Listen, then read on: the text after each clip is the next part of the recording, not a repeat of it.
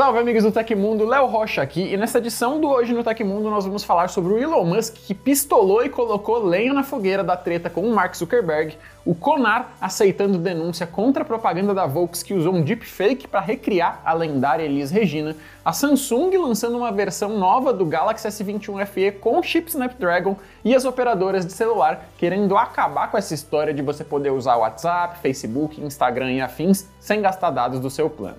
Já manda aquele like fortalecedor no vídeo que isso dá um baita impulso para o YouTube mostrar o programa para mais pessoas. É fácil, grátis e a gente agradece muito, tá? Agora bora para as notícias.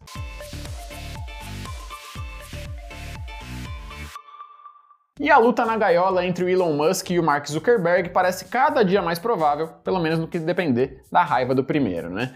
Após o lançamento do Threads, a rede social do Instagram que rivaliza com o Twitter, o CEO da Tesla mostrou toda a sua indignação e passou a atacar o chefe da Meta, chamando-o inclusive de cuck, corno, em tradução livre do inglês. Respondendo a um usuário do Twitter que disse que Musk é um defensor da liberdade de expressão enquanto Zuckerberg é um defensor de marcas, o executivo não mediu palavras e falou com todas as letras. Zuck is a cook. Traduzindo, Zuck é um corno. Durante o lançamento da nova rede social, Zuckerberg fez a seguinte declaração polêmica: O objetivo é manter o Threads amigável enquanto ele se expande. Eu acredito que é possível e será a chave para o sucesso. Essa é uma das razões pelas quais o Twitter nunca chegou tão longe quanto poderia e nós queremos fazer diferente. Apenas cinco dias após seu lançamento, o Threads atingiu a marca de 100 milhões de usuários ativos. Atualmente, o Twitter conta com 250 milhões de usuários ativos. Porém, a empresa, que foi comprada por 44 bilhões de dólares por Musk, tem cada vez mais mostrado problemas e realizado algumas ações polêmicas que não agradaram boa parte das pessoas que utilizam a plataforma. Por isso, usuários do Twitter estariam migrando para serviços alternativos como o Blue Sky, o Mastodon e mais recentemente o Threads. Matthew Prince, cofundador e CEO da Cloudflare, publicou na nova rede social que o Twitter estaria gradativamente perdendo tráfego, segundo dados da própria companhia. Se você aí é parte do time que acha que os dois bilionários realmente precisam mesmo resolver a briga por meio de trocação honesta em um octágono, manda aí nos comentários o seu Eu Quero É Ver a Treta. Todo mundo que acompanha a gente aqui no Tecmundo conhece a Dell, né? Aliás, todo mundo que já mexeu com tecnologia conhece pelo menos um pouco dos produtos e serviços da marca, né não? Mas o que muita gente não conhece é o Dell Expert Network, um programa de relacionamento para consultores autônomos de TI. O programa é gratuito e tem foco em consultoria e benefícios para ajudar profissionais de TI na geração de novos negócios e fidelização de clientes, graças ao atendimento especializado exclusivo, a certificações, promoções e muito mais. Se você trabalha nessa área e busca um suporte diferenciado para oferecer melhores soluções e serviços, é com a Dell que você pode contar, tá? E quanto mais você usa o programa, mais pontos ganha e pode trocar por prêmios bem legais da marca. Tudo isso que eu disse parece bastante interessante, mas é só um resumão, tá? E você encontra todas as informações na nossa página especial sobre o Dell Expert Network, com o link aí na descrição. O Conselho Nacional de Autorregulamentação Publicitária, o CONAR, aceitou uma denúncia de consumidores contra a propaganda da montadora alemã Volkswagen envolvendo uma recriação da cantora Elis Regina usando inteligência artificial. O vídeo foi criado como parte da campanha comemorando os 70 anos da marca no Brasil. No vídeo, a artista que faleceu em 82 aparece em um carro da empresa cantando o sucesso Como Nossos Pais, de Belchior, junto com a filha e também cantora Maria Rita, que conduz em paralelo outro automóvel da marca, a nova Kombi ID Bus, que é elétrica. Para recriar a aparência de Elis, foi utilizada a técnica do deepfake, que faz o reconhecimento facial de imagens e vídeos de alguém e aplica essas características digitalmente sobre a face de outra pessoa, que no caso caso foi uma atriz contratada pela Volkswagen. O vídeo original gerou muito debate e foi bastante compartilhado na última semana em redes sociais. Segundo o responsável pelo processo, Elis teve a própria imagem utilizada de maneira indevida pela empresa. Ele argumenta que o direito autoral de algum artista envolve apenas a negociação por obras, enquanto o uso da aparência ou personalidade não estaria liberado, mesmo com autorização dos herdeiros. O uso de IA para recriar o rosto de Elis é tido no processo como eticamente questionável, ainda mais por ser algo realizado com o objetivo de propaganda, além de ser um possível fator de confusão entre ficção e realidade para algumas pessoas. O processo pode levar até 45 dias para ter um veredito e uma orientação, que em último caso pode solicitar a proibição da divulgação do material. Até agora, a agência de publicidade Almap BBDO não se pronunciou sobre o caso. Já a Volkswagen no Brasil ressaltou em nota enviada ao G1 que a propaganda tem o objetivo de destacar a transição das gerações e a renovação da marca. O objetivo da campanha era criar um momento único por meio da inteligência artificial, reunindo Elis Regina, uma das maiores cantoras da história da música brasileira, e a sua filha Maria Rita, ícone atual da MPB. A utilização da imagem de Elis Regina na campanha foi acordada com a família da cantora, afirmou a montadora. Já começou a edição 2023 do Prime Day, evento que promete trazer para os assinantes do serviço Amazon Prime ofertas agressivas em todas as categorias de produtos disponíveis no site da gigante do varejo.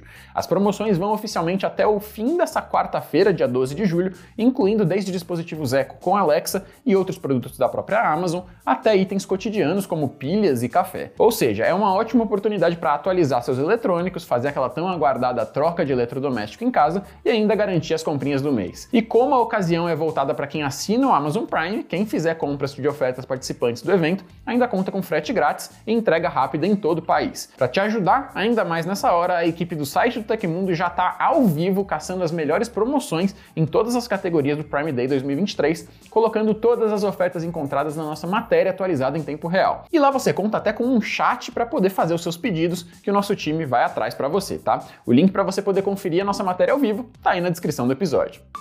A Samsung lançou uma nova variante do Galaxy S21 FE, um modelo de sucesso comercial que aposta no custo-benefício para conquistar quem deseja um aparelho poderoso sem gastar tanto assim.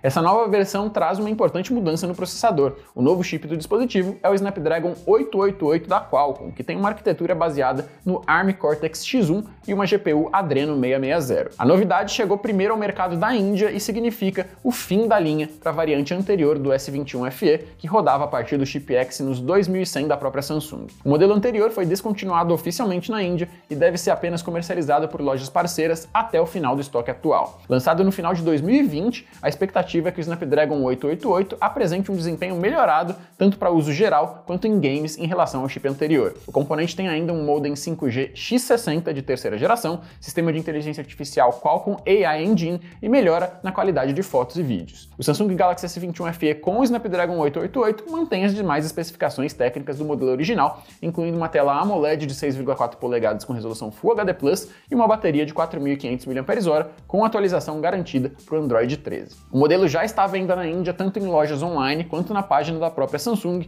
na variante de 8 GB de RAM e 256 GB de armazenamento interno, com 5 opções de cor. No país, o modelo está saindo por 50 mil rúpias, ou aproximadamente R$ 2.900 em conversão direta da moeda. Por enquanto, não temos detalhes sobre o lançamento do smartphone para outros mercados mercados, como é o caso do brasileiro. O modelo original chegou ao nosso país em janeiro de 2022 por R$ 4.500 e hoje já custa menos da metade do valor cobrado inicialmente.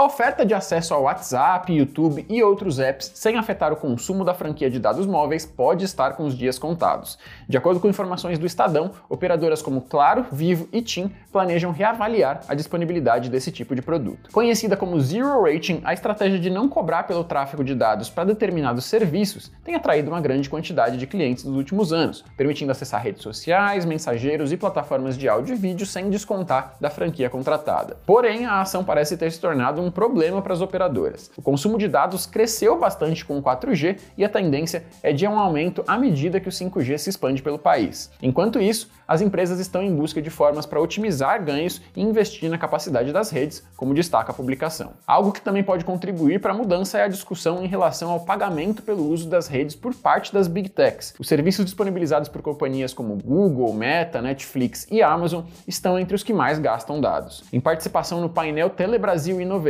no mês passado, o presidente do Grupo Claro Brasil, José Félix, disse que o Zero Rating foi um equívoco, mas para o executivo há tempo de rever a estratégia da companhia companhia que disponibiliza hoje o uso ilimitado do WhatsApp, Instagram, Waze, Facebook e TikTok em alguns planos. No caso da Vivo, que disponibiliza o WhatsApp sem descontar da franquia em planos pré e pós-pagos, além de algumas opções com o Waze ilimitado, o corte da oferta está em análise. Segundo o vice-presidente de negócios da empresa, Alex Salgado, é necessário remunerar os investimentos feitos na rede. A TIM, cuja oferta é baseada principalmente no WhatsApp e no Deezer sem consumo de dados em planos pré-pagos e também na inclusão do Instagram e mais serviços nas opções pós-pagas, parece seguir o mesmo raciocínio. A operadora também quer ampliar o faturamento para garantir os investimentos nas redes móveis. Na prática, a remoção da oferta de isenção no consumo de dados de apps populares deve resultar em um aumento considerável nos gastos dos consumidores com planos de dados.